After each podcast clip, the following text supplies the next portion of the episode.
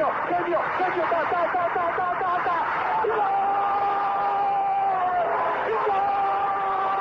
Dennis Bergkamp, Dennis Bergkamp, Dennis Bergkamp neemt de bal aan. Dennis Bergkamp, Dennis Bergkamp, Dennis Bergkamp, Dennis Bergkamp, Dennis Bergkamp. Posse de bola para Portugal, vai Éder, vai Éder, vai Éder, vai Éder, chuta, chuta, chuta! Gol! Gol!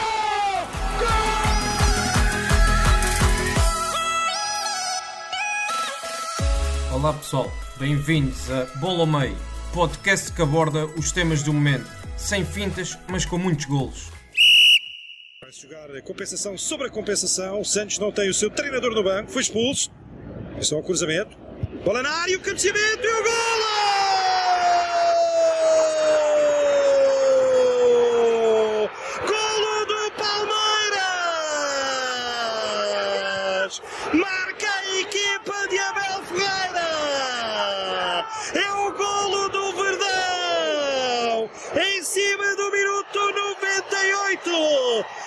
Taça Libertadores! Obsessão! Tem que jogar com alma e com o coração! Este é o lema do Palmeiras! Está na frente de cabeça! Marca, foi lançado! Breno! Já perto, perto do final e faz 1 a 0. Palmeiras está na frente do marcador, está na frente a equipa de Abel Ferreira. Iniciamos esta edição do Bola ao Meio com a brilhante narração do Oscar Cordeiro, neste que foi um histórico golo de Breno Lopes na final da Libertadores, consagrando o Abel e o Palmeiras campeão.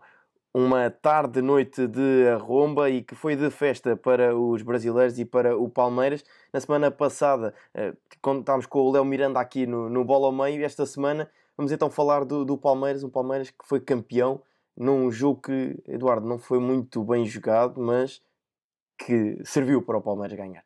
Sim, e olá a todos que nos estão a ouvir. E também quero, quero começar o podcast, já, já que falaste no, no El Miranda, que eu disse que o, Palmeiras ia jogar com 4 defesas ele disse que ia jogar com 5. Eu sabia que ia estar certo com os 4 defesas. não, estou a brincar. Não, mas sim, foi um jogo, foi um jogo a nível tático, foi um jogo pouco interessante. Acho que foi mais de duas, foi duas equipas que pouco arriscaram e hum, houve muito. Foi um jogo muito intenso a nível da fisicamente, foi muito intenso, mas não. Acho que foi um jogo que as duas equipas estavam com um bocado de medo de, de explorar as fraquezas de umas às outras e, e para também não se não ficarem muito debilitadas a nível defensivo e acho que nenhuma delas mostrou hum, qualidade de jogo para, para que provasse porque é que estão na, na final da, da competição que é a Libertadores. Mas pronto, mas as finais são. Há finais assim, mesmo não é só por ser América do Sul, há finais assim em todo o lado, isso depois vai da perspectiva dos treinadores.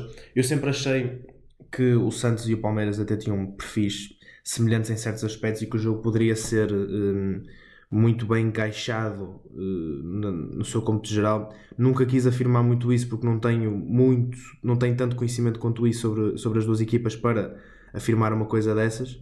Mas aqui, aquelas indicações que me deu hum, dos, dos, jogos, dos poucos jogos que eu vi hum, era muito isso, muito equipas muito encaixadas e foi um bocado isso que se notou um, sobretudo a nível de pressão e depois em transição ofensiva, ambas as equipas procuravam muito. a- agora, o Santos tinha mais o terceiro médio que podia funcionar mais como, como ligação. Eu, eu gostei do jogo que o Pituca fez e mesmo o Sandri fez um bom jogo a nível de circulação de bola, sobretudo. Mas o, eram equipas que também procuravam muito logo, logo esticar à frente, procurar a, a- a profundidade. E fosse com o Marinho ou Salteudo na parte do Santos, fosse principalmente com o Rony na parte do, do Palmeiras. E então achei que foram equipas assim, mas hum, foi, foi hum, essas as intenções da equipa foram, foram, foram um pouco essas. Hum, mas, mas é sempre um, é sempre um feito de, de reconhecer para o Abel, apesar de ter tido menos reconhecimento aqui em Portugal, sobretudo para a parte da imprensa, foi um, foi um, um feito muito bom, que em nada eh, reduz o feito que Jorge Jesus teve, nem nada supera o feito que Jorge Jesus teve por ser com 3 meses uma equipa mais fraca, como, como já li em muitos sítios. Acho que os dois feitos são muito bons e são feitos completamente distintos e ambos merecem bastante reconhecimento, tanto porque foram obtidos através de contextos completamente diferentes. E hum, acho que hum, é bom ver Abel Ferreira neste, neste cenário vitorioso. E Abel é aquele tipo de pessoa que, que nota-se muito, que mesmo em Portugal via-se que é ou é amado ou é odiado. Acho que, acho que nota-se nota muito isso. Pelo menos aqui- daquilo que eu leio, sobretudo nas redes sociais, é isso. As pessoas gostam muito dele, personalidade dele, que é o meu caso. uh, personalidade forte, ideias fixas, um, mesmo a ideia de futebol dele agrada. Eu escrevi isso no meu Twitter, inclusive. Ou é aquela pessoa que é odiada porque vai estar, porque pode passar uma imagem de arrogante e enfim, eu gosto, gosto do que vi dele, sobretudo na, na conferência pós-jogo, daquilo que ele disse de ser hum, que é melhor treinador, mas é pior, uh, pior pai, pior marido, etc. Tocou-me muito e, e, e, percebi bem aquilo que ele quis dizer e, e gostei muito da, da, postura dele depois de uma vitória sempre humilde, pouco arrogante e, gostei muito da sua, da sua postura no geral e, acho que é um título merecido e pronto, vamos ver o que é que o futuro agora reserva. A Bel certamente vai ter ainda mais protagonismo a partir de agora, vai estar mais nas bocas do mundo. Um, vamos ver como é que termina o Brasileirão e, e se, no, se para o ano se continua no, no Palmeiras ou se, se volta à Europa como, como Jesus fez.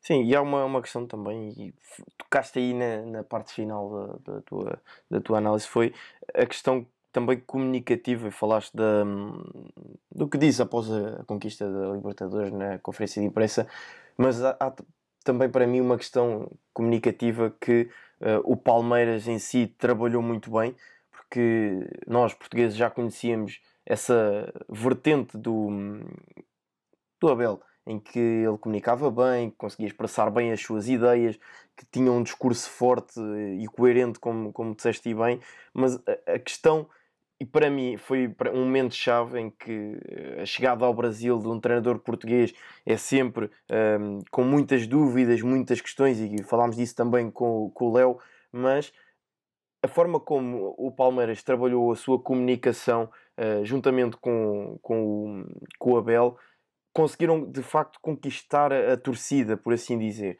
porque aquele vídeo que circulou aí nas, nas redes sociais de momentos antes do, do, jogo, agora não consigo precisar o jogo em que ele, o Abel está no meio da roda e dá aquele grito do avante e palestra.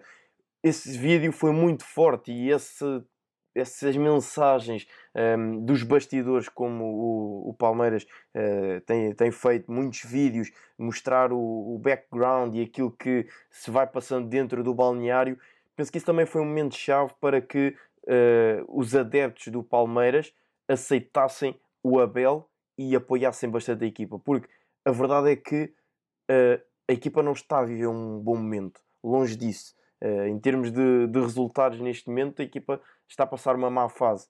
No entanto, o apoio continua sempre presente e, e foi pena, lá está, não poder haver mais adeptos, ainda assim, para mim, aquilo foi algo chocante uh, ver a quantidade de, de adeptos que estavam no, no estádio quando, quando começou o jogo. Uh, cheguei a comentar se lá não havia Covid, mas isso é outra, outra questão.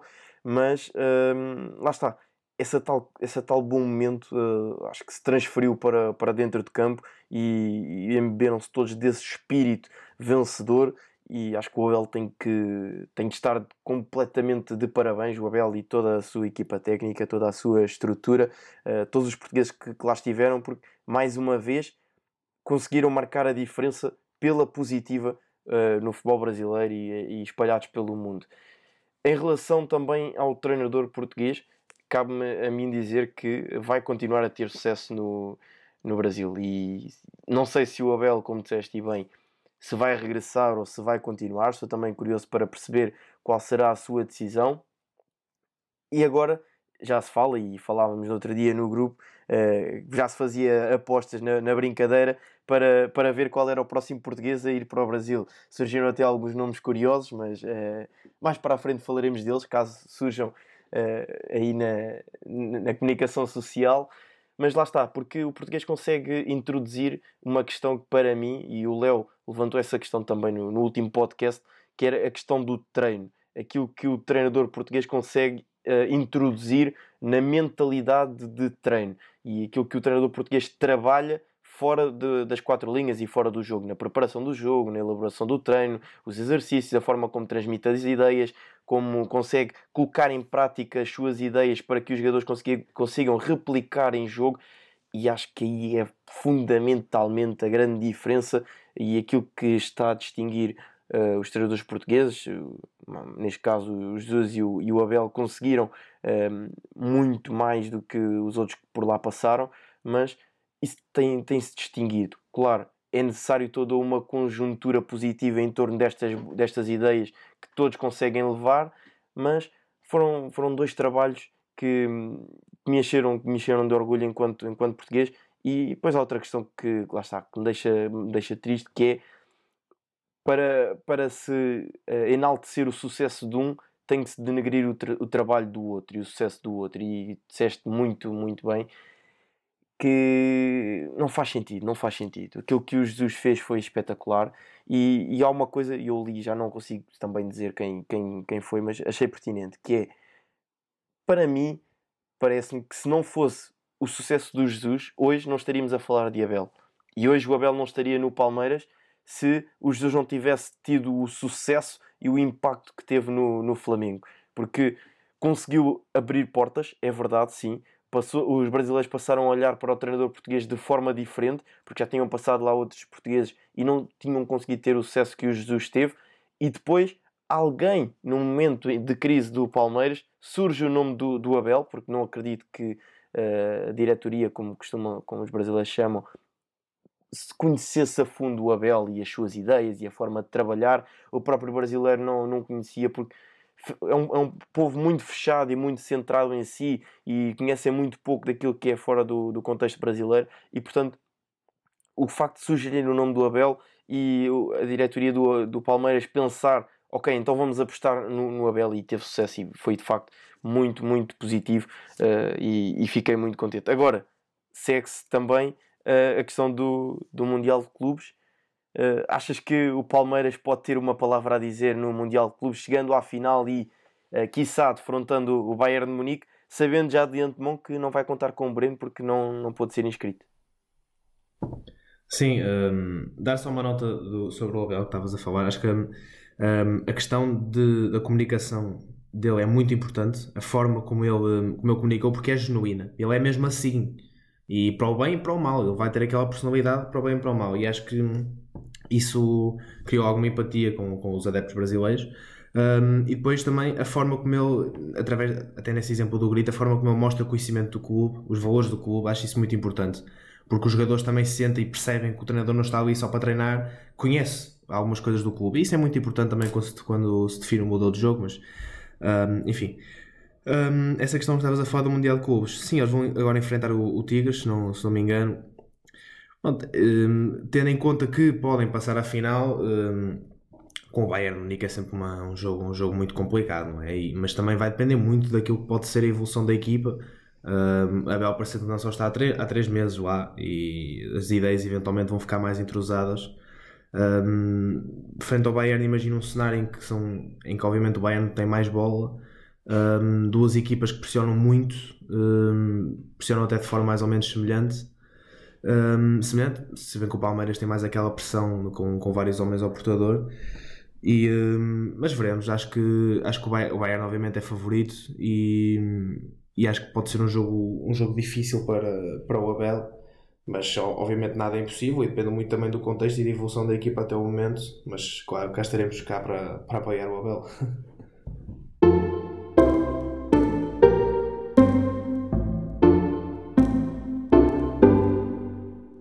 Seguimos então para a próxima rúbrica do nosso podcast e temos esta edição, as rúbricas de regresso. E começamos pela equipa da semana. Eduardo, qual foi a equipa que trouxeste esta semana? Sim, eu trouxe para esta semana trouxe o Estoril, uma equipa muito interessante. Acho que acredito muitos dos nossos ouvintes um, estejam, uh, já, já, estejam familiarizados com, com o Estoril. Sei que o Rodrigo vai estar a ouvir aqui o podcast e já vai estar a pensar que de facto o Estoril é das melhores equipas da segunda Liga e é mesmo das melhores equipas que já vimos na segunda Liga. Um, trouxe o Estoril até para a vitória sobre o Marítimo na, na Taça Portugal. Já é a terceira equipa da primeira Liga que, que eliminam, depois do Boa Vista e Rio Ave. Um, é uma equipa de facto muito interessante. Eu tive a oportunidade de, de analisar o Estoril uh, para, para o Scout no, no início da época, umas jornadas depois do início, e foi uma equipa que me deu muitas boas sensações, uma equipa muito organizada, processos relativamente simples, mas uma equipa que praticava um futebol uh, um futebol apoiado um, e, e, tinha momentos de, de, jogo posicional, tinha momentos de transição, de contra-ataque rápido, de defender mais em bloco baixo. Uma equipa que, que notei, para além de ser muito organizada, era uma equipa que se adaptava muito bem ao, ao, aos, aos, adversários. Se tinha que ter mais bola e ter a linha defensiva no meio campo, o adversário tinha. Se tinha que jogar em bloco baixo para atacar a profundidade e o contra-ataque tinha. Eh, sempre foi uma equipa que me deu muitas hum, boas indicações e, e quem vê o, o Estoril vê que tem, e é a minha opinião, tem muito mais qualidade que, que várias equipas de Primeira Liga, mas muito mais qualidade, um futebol muito mais positivo, um futebol que entusiasma, uh, um futebol digno de, de, equipa grande em Portugal e, e o Estoril está, vai estar de volta com certeza à Primeira Liga no próximo ano. Vamos ver que jogadores é que vão sair, se o treinador se mantém, porque alguém que veja este projeto e alguém que veja esta equipa, de certeza que vai querer ir buscar algum jogador ou até eventualmente o treinador. Mas o projeto no geral do, do Estoril é um projeto muito bem conseguido. Um, uma equipa que está em primeiro na segunda liga, tem menos um jogo e mais dois pontos que a Académica e tem apenas duas derrotas em 23 jogos na época inteira, eh, sendo uma delas na, na taça da Liga. Um, encontrou agora o Benfica. Acredito que vai ser um, um, um confronto bastante interessante. Isto porque um, o Estoril tem hipótese e tem qualidade para assumir o jogo com bola, mesmo que seja hum, mais, mais, mais em posse, obviamente, né? mas acho que tem qualidade para assumir o jogo com bola mas ao mesmo tempo tem qualidade para deixar o Benfica ter bola e depois apostar no contra-ataque. Porque o contra-ataque do Estoril não é aquele contra-ataque de esticar a bola na frente e pronto, eles corram lá para a frente. É mais um, uma forma de conseguir, uma equipa consegue arrastar marcações, consegue criar espaços, consegue criar superioridades, espaços livres no, no campo, consegue variar o flanco rapidamente. E, e, através de triangulações na frente consegue criar oportunidades de gol e, e tem muita gente depois em zona de finalização eh, seja numa situação de cruzamento ou do último passo, tem muita gente em zona de finalização dentro da, dentro da área. Ou seja, é uma equipa muito interessante que tem vários argumentos que pode, um, que pode ferir o, o, Benfica. Veremos como é que vai estar o Benfica nessa fase da época, obviamente. Agora, depois destas questões todas de Covid, se algo muito importante, se Jorge Jesus estiver no banco, uh, vai ser algo também muito importante. Um, mas dado a fase atual do Benfica, dado a fase atual do Estoril, não me surpreenderia, obviamente surpreenderia, mas não, para mim não era, não era chocante vermos o Estoril pelo menos a ganhar um jogo ou a conseguir um empate e, na luz, por exemplo.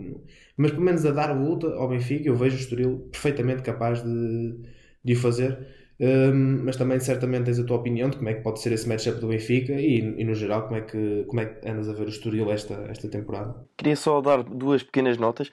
A primeira aprende-se com um artigo que o nosso amigo Rodrigo uh, realizou em que elegeu um 11 uh, da primeira volta da segunda liga, portanto passem pelo nosso site e uh, deem uma vista de olhos também no artigo, está muito interessante, com dados exploratórios e analíticos muito, muito, muito interessante e, e, portanto deixo essa, essa sugestão. O segundo ponto uh, tem, tem que ver com um jogador, com um jogador que tem enchido as vistas no, no Estoril, de seu nome Miguel Crespo. Ah, já estás a rir porque de facto um jogador de uma qualidade impressionante. A forma como ele tem subido a, a pulso na carreira uh, e, e apresenta-se de uma, uma forma fantástica no, no Estoril e o, o Bruno Pinheiro tem também muito mérito na forma como uh, o coloca a, a jogar e, e, para mim é uma certeza de que para o ano o Miguel estará a jogar na, na Primeira Liga.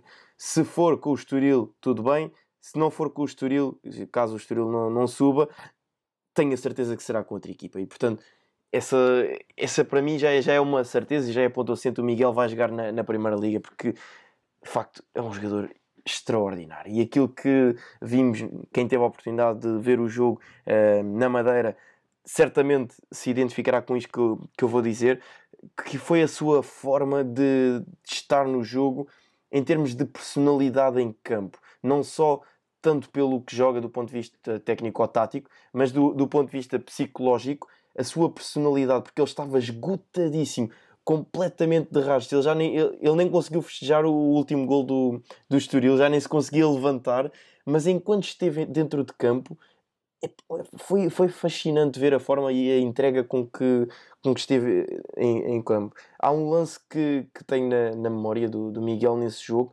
que ele recebe a bola na linha do meio campo e o, o narrador já não consigo precisar quem era uh, a, a, dizer que o Miguel vai segurar o jogo e não, o Miguel arranca, ultrapassa um adversário e ainda vai ganhar uma falta junto à área. Portanto, é, é pá, e isto já íamos nos cento e tal minutos de jogo, já estávamos no, no prolongamento. Um jogador que tinha, tinha corrido o que o Miguel correu o jogo inteiro, estava de rastro e ainda consegue dar aquele pique, ganhar uma falta uh, à entrada da área pá, fantástico, fantástico mesmo. Esta, fiquei deliciado a ver, aquele, a ver o, o jogo do, Estoril na Madeira e também a reação coletiva que a equipa, que a equipa teve. É importante também frisar esse ponto, um, porque eles falham o penalti e, e também uh, quem estava a narrar e a comentar falaram de, dessa questão porque quando falhas um penalti, muitas vezes o que acontece é que uh, psicologicamente vais abaixo e tens uma quebra. E no Estoril foi exatamente o contrário. Eles falham o penalti e parece que ainda ficaram a jogar melhor e vão atrás do resultado, conseguem fazer o gol, criam ainda muito mais oportunidades de, de gol do que estavam a, a criar e, portanto, tiveram uma reação uh, fantástica e foi inteiramente merecido a passagem à, à próxima fase. Agora, vão defrontar um Benfica. Um Benfica que, como disseste, também não sabe como vai estar vai depender muito do jogo desta noite frente, frente ao Sporting.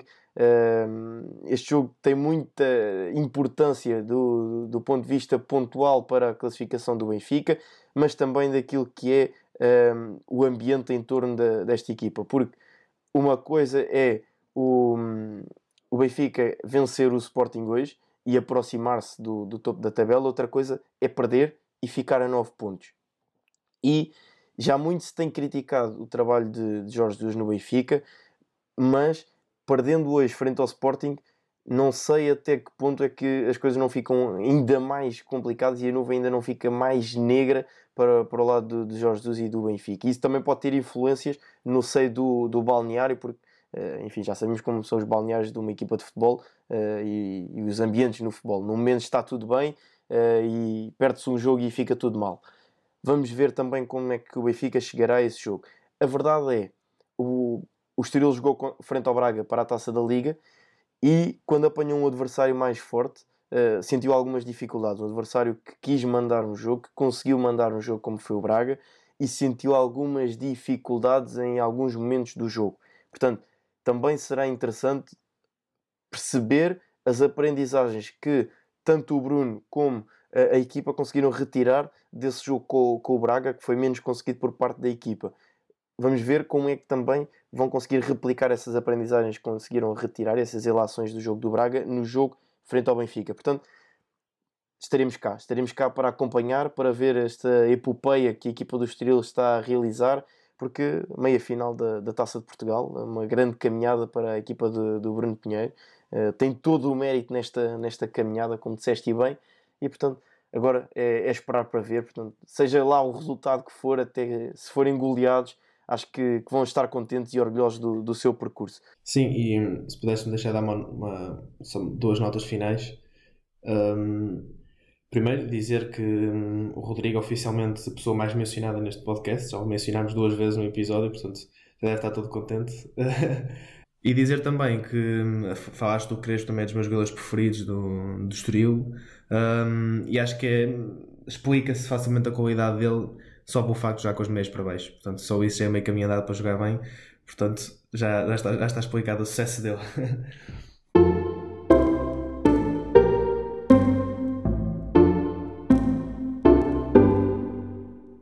Avançamos então para a última rúbrica desta edição. Prende-se com o jogador da semana e o jogador desta semana que trouxe uh, é português, uh, joga na Alemanha, mais propriamente no Eintracht de Frankfurt. Tem, temos um nome em comum, André, e portanto André Silva, o avançado português que uh, joga no Eintracht de Frankfurt, tem estado em grande, em grande forma. André Silva bateu oficialmente um, um recorde e deixou o seu nome na, escrito na história do Eintracht de Frankfurt porque foi o, primeiro jogador a conseguir marcar 16 golos em 18 jogos no Eintracht Frankfurt, na, na Bundesliga. Isto na Bundesliga. E, portanto, também a deixar aqui o seu nome na história. Ele que esta temporada uh, e, uh, já soma 17 golos em 20 jogos. E já bateu o seu recorde de gols da temporada passada. Portanto, e ainda vamos no, a meio da, da temporada. Uh, na época passada ele tinha feito 16 jogos, 16 gols, aliás, em 37 jogos e esta época já leva 17 golos em 20 jogos. Portanto, só pelos números já estamos a perceber a, a influência que, que o André tem. E aquilo que muitas das vezes no seu jogo foi criticado, que era a falta de eficácia perante, da, perante a baliza e perante o golo, neste momento o André está, está a traduzir o seu, o seu jogo e o seu trabalho em golos. E, portanto, também por isso está a chamar a atenção. Mas, uh, lá está. Aquilo que, se, que cá em Portugal já se identificava no, no André, nos seus tempos do Futebol Clube do Porto, que era uh, a capacidade que ele tinha no ataque às zonas de finalização, a movimentação uh, e, e, o seu bom posicionamento a nível ofensivo está-se a traduzir uh, claramente no, no E-Track. Tive a oportunidade de ver alguns do, dos golos do, do André, porque também circularam na, nas redes sociais, quando o jogador está em grande, começa tudo a aparecer nas redes sociais e chamam a atenção. E há, há lá um, um, lance, não consigo agora precisar o, o, jogo, mas há um lance em que é um cruzamento do Kostic. Eu, eu, não, eu não tenho a certeza se não foi neste último jogo frente ao Hertha, mas há um cruzamento e a movimentação do André e o cabeceamento para, para, o, para a baliza epá, é digno de, de, um, de um ponta-lança e digno de, de um avançado. Portanto, excelente trabalho. E depois também trouxe aqui uma comparação que a Goal Point uh, fez, e vamos à boleia dos nossos amigos da, da Goal Point, em que compararam o André com, com o Haaland, o Deus Haaland, como tanta gente gosta, gosta de chamar, e nós também já, já falámos dele aqui, porque é de facto um, um jogador extraordinário em todos os níveis, mas a verdade é que os números do, do André não andam lá muito longe daquilo que são os números do, do e portanto, mesmo em, em termos de gols, já ultrapassou e já soma 16 gols, enquanto o Haaland soma apenas 14. Uh, portanto, aqui em termos de números, uh, o, o, André, um, ehm, por exemplo, tem mais remates seguidos de cruzamento, ou seja, em ações de cruzamento, isso também influencia, lá está, do jogo da equipa. Aquilo que eu estava a, a referir, o facto do, do Kostic estar também a atravessar um, um, excelente, um excelente momento, mas depois também, e curiosamente, achei este dado curioso, é que o André não é um jogador muito alto comparativamente com, com o Haaland, mas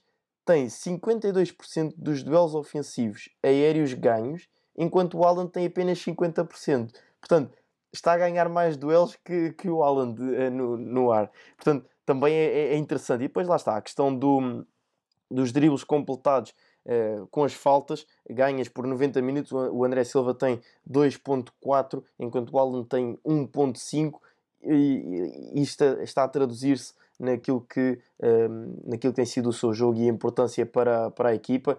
Está a viver um, um excelente momento e isto leva-nos a, uma, a uma, um outro tema que falávamos aqui em off já antes, do, antes de começarmos a gravação e é por aí que vou-te lançar também aqui a questão para debatermos aqui um pouco, que é e agora Fernando Santos?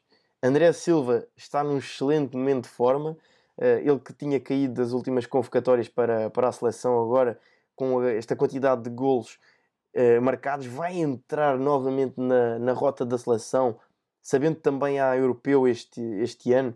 Será que vamos ter o André Silva de regresso à seleção? Ou também Paulinho, agora com esta iminente transferência para, para o Sporting, vai, ehm, vai ser ele a conquistar o lugar. Mas acho que temos aqui matéria-prima para, para uma grande dor de cabeça para Fernando Santos. Sim, pois temos, e fico contente de não estar no, no lugar dele, certamente iria passar muitas noites em branco. não, mas sim, mas acho que hum, na questão da convocatória temos que ver sobretudo, e vai ao encontro daquilo que estamos a falar, sobretudo o perfil do, dos jogadores. Porque, obviamente, uh, Ronaldo joga no meio, e a, me, a, menos que parta da linha, mas que eu, que eu duvido, um, jogando no meio é ele o, o, titular. E depois temos que ver que temos o Félix, que é, que é mais o segundo avançado, tem o perfil que toda a gente conhece que tem, um, e esse também parece estar na linha da frente, juntamente com Jota, mas Jota sendo mais extremo. Um, depois temos um, Rafael Leão, que é um jogador que no Milan tem jogado a partir de esquerda para o meio. Ou seja, pode fazer bem essa função, um pouco à semelhança de Jota, partindo também da esquerda para o meio, mas faz a função de avançado puro também, mas é um avançado mais móvel, mais de ataque ao espaço, mais de exploração da profundidade. Um, enquanto temos depois um Paulinho que, lá está, apesar de ter as qualidades todas que tem dentro da área, é um jogador mais associativo, ou seja, vai ao encontro também um pouco do perfil de, de Félix. Um, e é um perfil que às vezes até se vê um pouco difícil de se enquadrar na seleção. Félix e Ronaldo vê-se um pouco, um pouco difícil. Um, e depois temos André Silva, que é um, que é um avançado também mais trabalhador, que, que corre muito durante os jogos, que percorre quase as zonas todas do ataque e também é um jogador mais de, mais de área do que propriamente um jogador mais de, de ser associativo, estilo Paulinho, digamos assim. Ou seja, acho que Fernando Santos vai ter que pensar bem nas dinâmicas que quer implementar, uh, vai ter que ver o estado físico de Cristiano na altura, obviamente, e. Um, e vai, ser, vai partir um bocado daí, de, de, de, do estilo de jogo e dinâmicas que ele quiser. Se ele, se ele quiser levar avançados mais de ataque ao espaço, leva, pode levar mais Rafael Leão. Se ele quiser mais avançados, mais trabalhadores, para lá está o Paulinho e o, e o André Silva, depende um pouco do, do, das dinâmicas que ele quer e, obviamente, depende do contexto. O Paulinho, até agora, até, até este momento da época, ainda não fez uh, muito comparado àquilo que fez nos, nos, últimos anos, mas indo para o Sporting, pode, tem a possibilidade de fazer uma época brutal, tem a possibilidade de ser campeão pelo Sporting, porque tem. E, portanto, veremos uh, também a época de, do Paulinho, veremos como é que continua a época de André Silva já tem 17 gols em 20 jogos e um, a melhor época de sempre deu marcou 21 gols em 44 jogos, portanto tem mais 24 jogos para marcar mais, mais 4 gols, portanto acho que vai, ser, vai bater esse recorde. Veremos também a época de Rafael Leão. Um, não sei, pôr-me assim um papel de Fernando Santos, uh, uma, uma, pergunta um bocado complicada, mas tendo em conta, um, eu levava Rafael Leão, levava, tanto pelo perfil que oferece à equipa.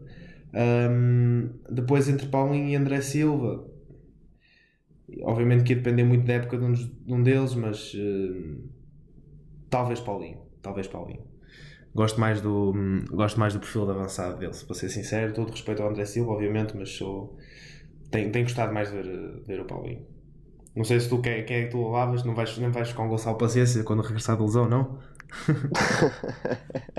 também poderia ser, também poderia ser. Eu não descarto ninguém. Agora, Exatamente. a verdade é que sim, concordo, concordo contigo. Acho que hum, a levar seria, seria Paulinho. Tudo bem que, que o André está, está em grande, mas lá está também concretizando-se a transferência do, do Paulinho para, para o Sporting, que era aquilo que falávamos.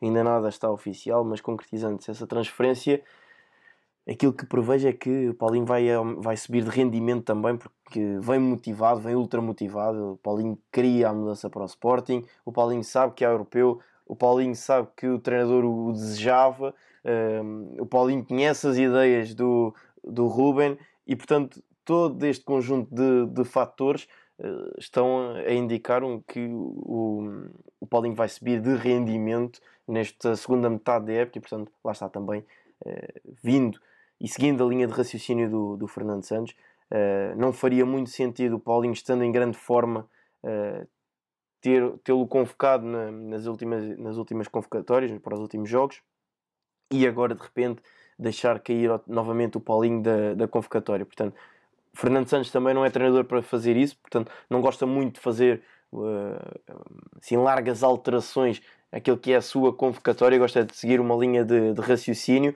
uh, e ter, jogador, ter um, um, grupo formado, um grupo coeso, uh, sem grandes mexidas, só ali uh, pontos essenciais na sua convocatória. Portanto, acredito eu, e seguindo o teu prognóstico, será mesmo o Paulinho um, ehm, a ser o eleito e o escolhido para, para a convocatória.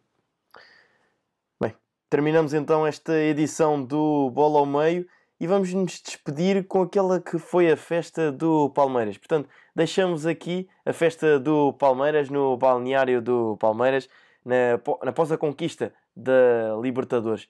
Portanto, fiquem em festa e nós vemos-nos para a semana. Até lá, um grande abraço.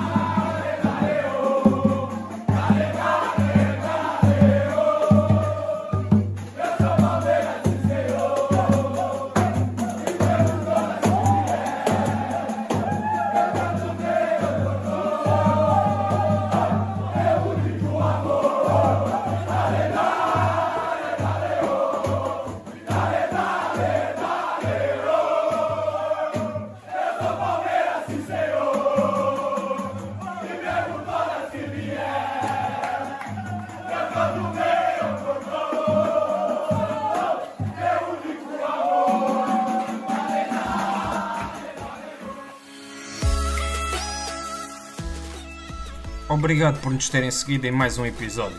Sigam o ProScout nas redes sociais em Facebook, Twitter, Instagram, YouTube e principalmente no nosso site em www.proscout.pt. Até à próxima!